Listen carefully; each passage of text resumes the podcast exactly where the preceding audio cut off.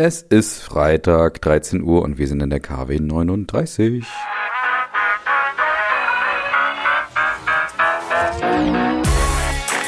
Brand Trust Talks Weekly, der inspirierendste Wochenrückblick aus Markenperspektive. So, liebe Hörerinnen und Hörer, willkommen zurück zu Brand Trust Talks Weekly. Wir sind in der KW 39 und ihr seid zurück beim Lieblingswochenrückblick aus Marketing und Markenperspektive. Habe ich das eigentlich die letzten Folgen gesagt? Ja, ich glaube, da muss ich auch ein bisschen nach dem Urlaub wieder reinkommen. Was könnt ihr diese Woche erwarten? Es ist auf jeden Fall eine Folge mit einigermaßen großen Österreich-Bezug. Und das liegt unter anderem daran, weil ich auch glaube, dass insgesamt auch in Deutschland diese Woche weniger passiert ist. Also zumindest musste ich ein paar Themen schon so ein bisschen zusammenkratzen, aber es sind trotzdem sehr, sehr spannende Themen. Bevor wir aber nach Österreich gehen, gehen wir erstmal nochmal nach Schweden und wir wissen wahrscheinlich, um welche Marke es sich dort handelt. Los geht's! Die Smalltalk News der Woche. Ja, das ist so ein Thema, das wusste ich zum Beispiel auch nicht und wahrscheinlich genauso wie ich auch ganz viele andere, die hier zuhören, vermutlich ebenfalls nicht. Und zwar geht es um einen Crash-Test-Dummy, aber nicht um irgendeinen Crash-Test-Dummy, sondern um einen weiblichen Crash-Test-Dummy. Tatsächlich gab es das nämlich bisher noch nicht. Das heißt also, alle diese Crash-Tests, die man ja so kennt, wurden immer mit Puppen gemacht oder mit Dummies gemacht, die eher die Physiologie von einem Mann haben. Und jetzt gibt es die erste entwickelte weibliche Crash-Test-Dummy. Das heißt also eine Physiologie, die angepasst ist an eher eine Frau, mit dem Ziel natürlich auch zu untersuchen, wie denn eigentlich ja diese Physiologie auch auf Unfälle zum Beispiel reagiert.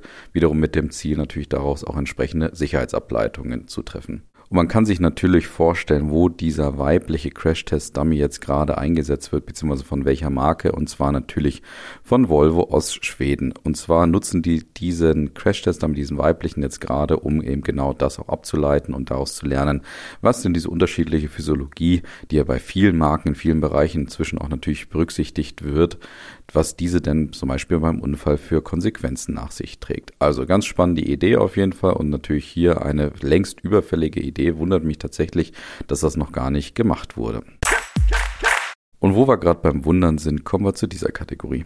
Die Überraschung der Woche. Ja, und das ist durchaus eine Überraschung und zwar nicht nur für mich, sondern auch für viele Expertinnen und Experten, die dieses Thema, diesen Ausflug der gleich nachfolgenden Marke eigentlich sehr interessant und auch ambitioniert fanden. So auch ich selber vor knapp einem Jahr, als ich nämlich auch bewertet habe, dass ATU, also Autoteile Unger, die bekannte Werkstatt aus Deutschland, die ja eine Kette ist und über einige Läden auch in Deutschland verfügt, dass die eben letztes Jahr bekannt gab, einen Ausflug in die Fahrradbranche zu starten. Und das habe ich damals ebenfalls sehr positiv gesehen, einfach vor dem Hintergrund, dass es natürlich diesen Fahrradboom gerade gibt und insbesondere auch einen E-Bike-Boom natürlich gibt, gerade nach Corona. Und dass jetzt diese ganzen Menschen, die natürlich oftmals auch diese ganzen Fahrräder inzwischen online kaufen, dass die natürlich nach einer Anlaufstelle suchen. Wo können sie denn vielleicht ihr Fahrrad oder ihr E-Bike, die natürlich auch wartungsintensiv sind, wo können sie die denn eigentlich warten, gerade wenn sie sie online gekauft haben? Und damals hatte ich auch beschrieben, dass es ganz viele stationäre klassische Fahrräder Fahrradhändler bzw. Werkstätten gibt, die sich dagegen verschließen, online gekaufte Marken auch zu servicieren. Und genau das hatte sich ATU vor einem Jahr überlegt, insbesondere auch mit dem Zusammenhang noch einfach zu einer Art Mobilitätsdienstleister zu werden. Das heißt also diese Werkstatt-Idee eben auch auf den Bereich des Fahrrads oder vielleicht auch langfristig auf irgendwelche Roller und so weiter auch zu übertragen. Und jetzt die überraschende Kehrtwende nach nicht mal einem Jahr und zwar wirklich überraschend, weil man hatte das Ganze irgendwie nicht so richtig kommen sehen und zwar hat man jetzt einfach bekannt gegeben, dass man zum 30.09. das Thema einstellen wird. Das heißt, man freut sich dann in Zukunft, so wie Sie selber auch sagen bei ATU, weiterhin auch auf die Autos, die dann kommen würden.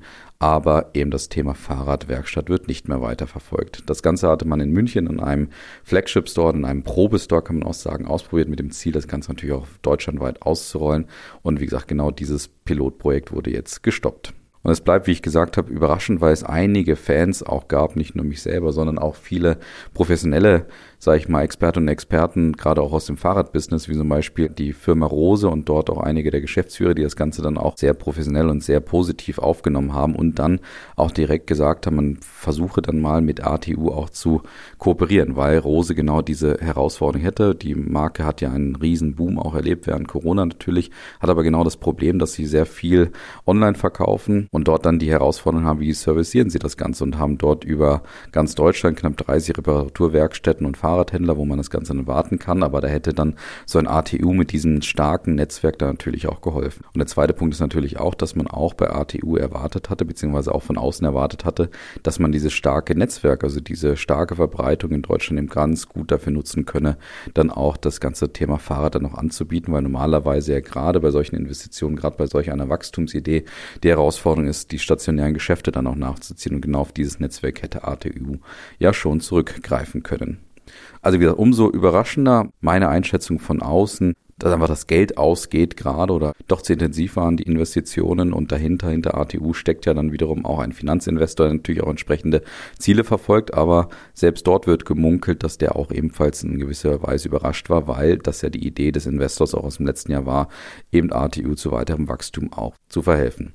Zweite Möglichkeit, warum man das Ganze jetzt so abrupt stoppt, ist übrigens noch das Thema Mitarbeitende, weil auch dort schien es, dass es gar nicht so einfach ist, natürlich die entsprechenden Experten und Experten dort draußen auch für diese Idee zu gewinnen. Aber naja, man kann nicht so genau sagen. Es gibt auch keine großen Gründe. ATU lässt da nicht so richtig reinschauen, hat darum gebeten, dass man jetzt auch gar nicht so groß sich darum kümmert, sondern wie gesagt, einfach weiterhin mit dem Auto dann zur ATU fährt und es dort dann entsprechend in die Werkstatt bringt zum Beispiel. Und weiter geht's hiermit. Die Marketing-Themen der Woche. Und da sind wir beim Burgenland, dem österreichischen Bundesland, das auch auf sich aufmerksam machen möchte, wie ja so viele Bundesländer in Österreich und das auf eine ganz interessante und auch durchaus polarisierende Art und Weise macht. Und zwar gemeinsam mit dem Schauspieler Nikolas Ovtcharek. Ovtcharek selber ist bekannt über die Sky-Serie Der Pass, wo er anscheinend ein entsprechendes Bild von sich selber auch kreiert hat. Und dieses Bild wurde anscheinend jetzt auch auf diese Idee der Kampagne im Burgenland ebenfalls übertragen. Man kann sich das Ganze so vorstellen, man sieht diesen Ovtcharek und zwar meistens an einem Tisch sitzen, ganz allein oder eine, eine Art Tisch, sind dann unterschiedliche Konstellationen auf jeden Fall. Und man sieht ihn eben an diesem vermeintlichen Tisch sitzen und zwar irgendwo im Burgenland, zum Beispiel auch im Neusiedler See, was ja einer der ikonischen Orte auch des Burgenlands ist.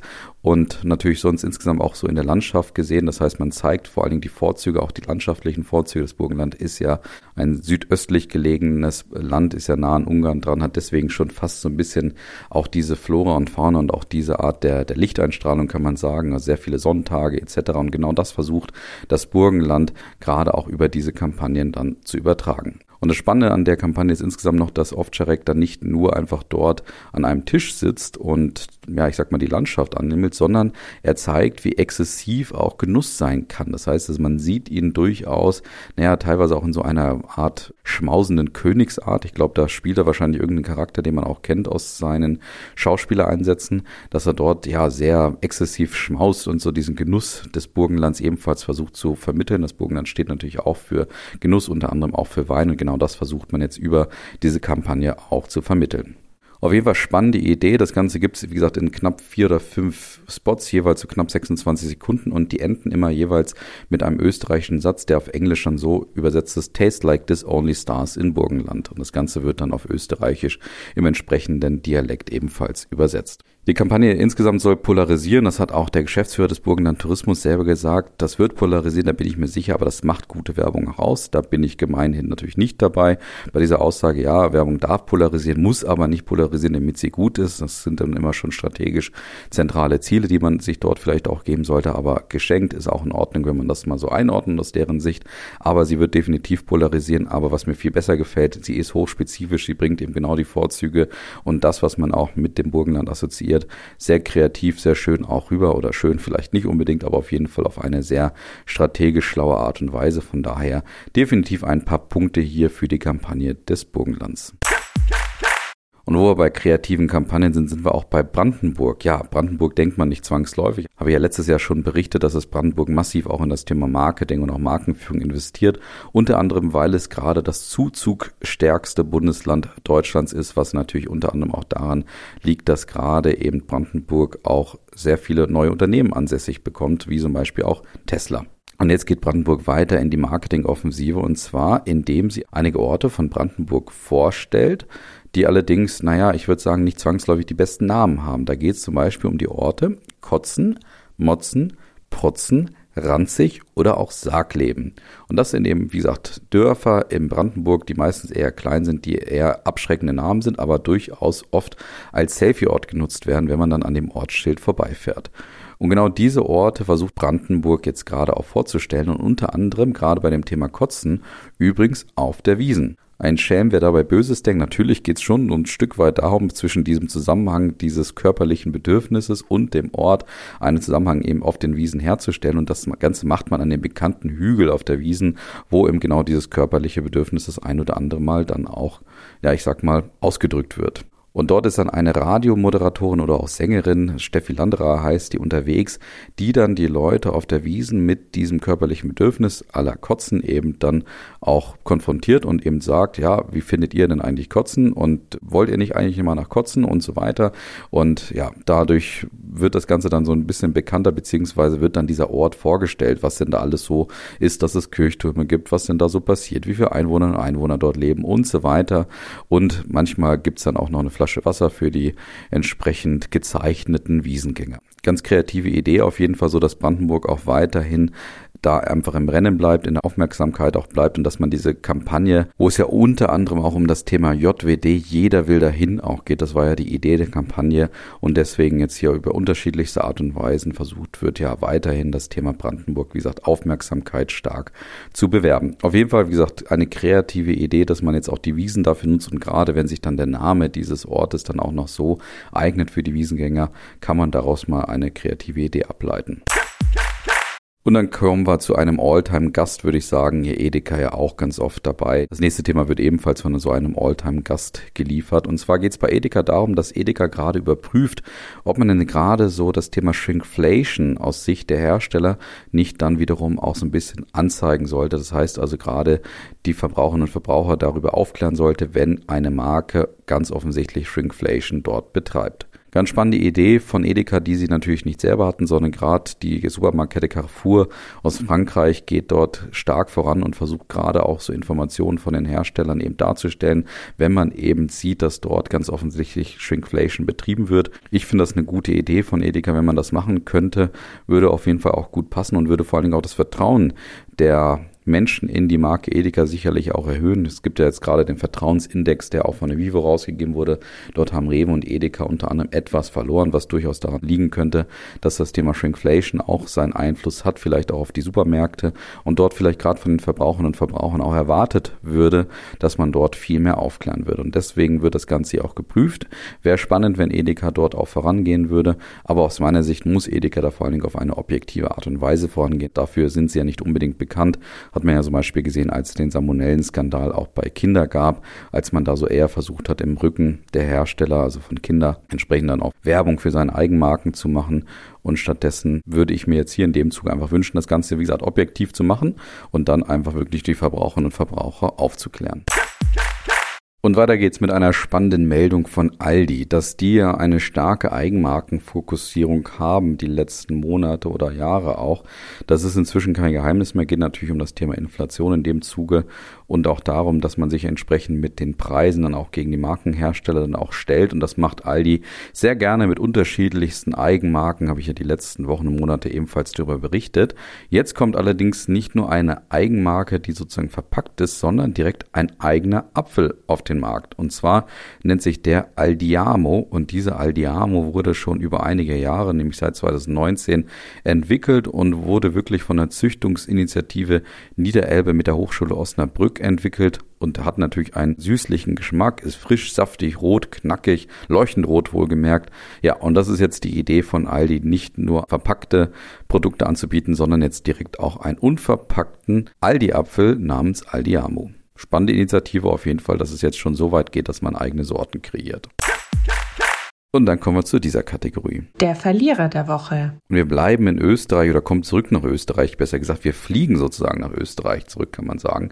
Weil es geht nämlich um die Austrian Airlines. Und der Verein für Konsumenteninformation, das ist nämlich die VKI, hat im Auftrag des Sozialministeriums die Austrian Airlines wegen der Bewerbung von Flügen als CO2-neutral angeklagt und hat jetzt auch entsprechend Recht bekommen. Und zwar geht es darum, dass die Austrian Airlines, wie gesagt, einen Flug oder mehrere Flüge beworben hat mit dem Thema CO2-Neutralität.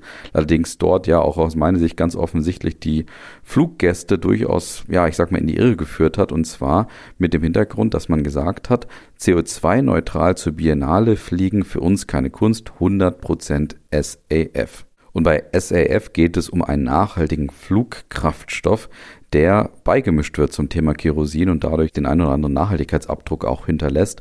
Und das ist die Idee jetzt auch gewesen von der Austrian Airlines, das Ganze hier auch entsprechend zu bewerben. Allerdings hat man jetzt eben gesagt 100% SAF und das Problem ist, man darf gar nicht 100% SAF dazu mischen, sondern es sind maximal 5%, damit das Kerosin auch weiterhin auch funktioniert. Und das ist eben technisch nicht möglich, diese 100% zu erreichen und deswegen hat sich Austrian Airlines so einen kleinen Trick kommunikativ einfallen lassen. Erstmal wird pro Fluggast die entsprechende Notwendigkeit an Kerosin bzw. SAF eben ausgerechnet und dann würde man die Flüge danach entsprechend dann für diesen Fluggast, der übrigens fast 50 Prozent mehr zahlen sollte dafür, dann wären danach diese entsprechenden 5 Prozent dann auch beigemischt. Und das ist natürlich definitiv eine Irreführung und vor allen Dingen überhaupt nicht klar, worum es geht. Und gerade wenn man sich dann technisch auskennt, könnte man durchaus auch noch überlegen, was da eigentlich los ist bei der Austrian Airlines. Und dementsprechend hat dort auch gerade das VKI die Forderung gehabt, dass man doch besser auch aufklären könnte zu diesem Thema Flugkraftstoff beziehungsweise zu dieser Beimischung, statt da irgendwie eine lustige Werbung draus zu machen, die eigentlich gar keinen Sinn ergibt und dann auch noch Verbraucherinnen und Verbraucher irgendwie vorgaukelt, das Ganze sei dann irgendwo CO2-neutral. Und wir kommen zu unserer Abschlusskategorie. Das Fundstück der Woche. Und da sind wir weiterhin in Österreich und zwar beim Thema Café Landmann beziehungsweise bei der Familie Querfeld, die ja hier aus dem Podcast auch gut bekannt ist. Und dort geht es darum, dass das Café Landmann jetzt 150 Jahre alt wird. Ist ja eine Wiener Institution, ganz bekannt in Wien, gehört sozusagen zum Repertoire dazu. Und genau dieses Café wird, wie gesagt, 150 Jahre alt. Und deswegen hat sich jetzt das Café Landmann beziehungsweise die Familie Querfeld eine lustige Idee überlegt. Und zwar haben sie eine Straßenbahnstation, so eine Art Mini-Kaffeehaus umgebaut. Das Ganze läuft jetzt noch knapp bis zum 4. Oktober. Oktober und da geht es dann um die Haltestelle am Rathausplatz Burgtheater, wo man jetzt statt so einer, ja, ich sag mal eher typischen Stationsbank oder irgendeiner Sitzgelegenheit eine weiche Bank, wie man sie vielleicht auch gerade aus dem Café Landmann kennen könnte, mit der Idee, wie gesagt, dann auf dieses 150-jährige Bestehen der Marke auch hinzuweisen. Dazu kommen dann, dass die ganzen Außenwände auch entsprechend dann dargestellt sind. Das heißt, man sieht auch vermeintlich Menschen, die dann die letzten 150 Jahre auch dann vielleicht in dieses Café Landmann gegangen sein könnten, wie zum Beispiel auch Sigmund Freud. Und man hört auch die ganze Zeit jemand, der dann die Geschichte entsprechend erzählt, vom Café Landmann mit der Idee, diese 150 Jahre dann auch zu vermitteln. Kaffee gibt es dort übrigens nicht, gerade das sehe ich übrigens aber auch als Chance an. Man muss dazu sagen, das Café Landmann ist gegenüber, das heißt also man kann dort dann, nachdem man dort gesessen hat, vielleicht auch die nächste Bahn nehmen und kurz noch einen Kaffee trinken.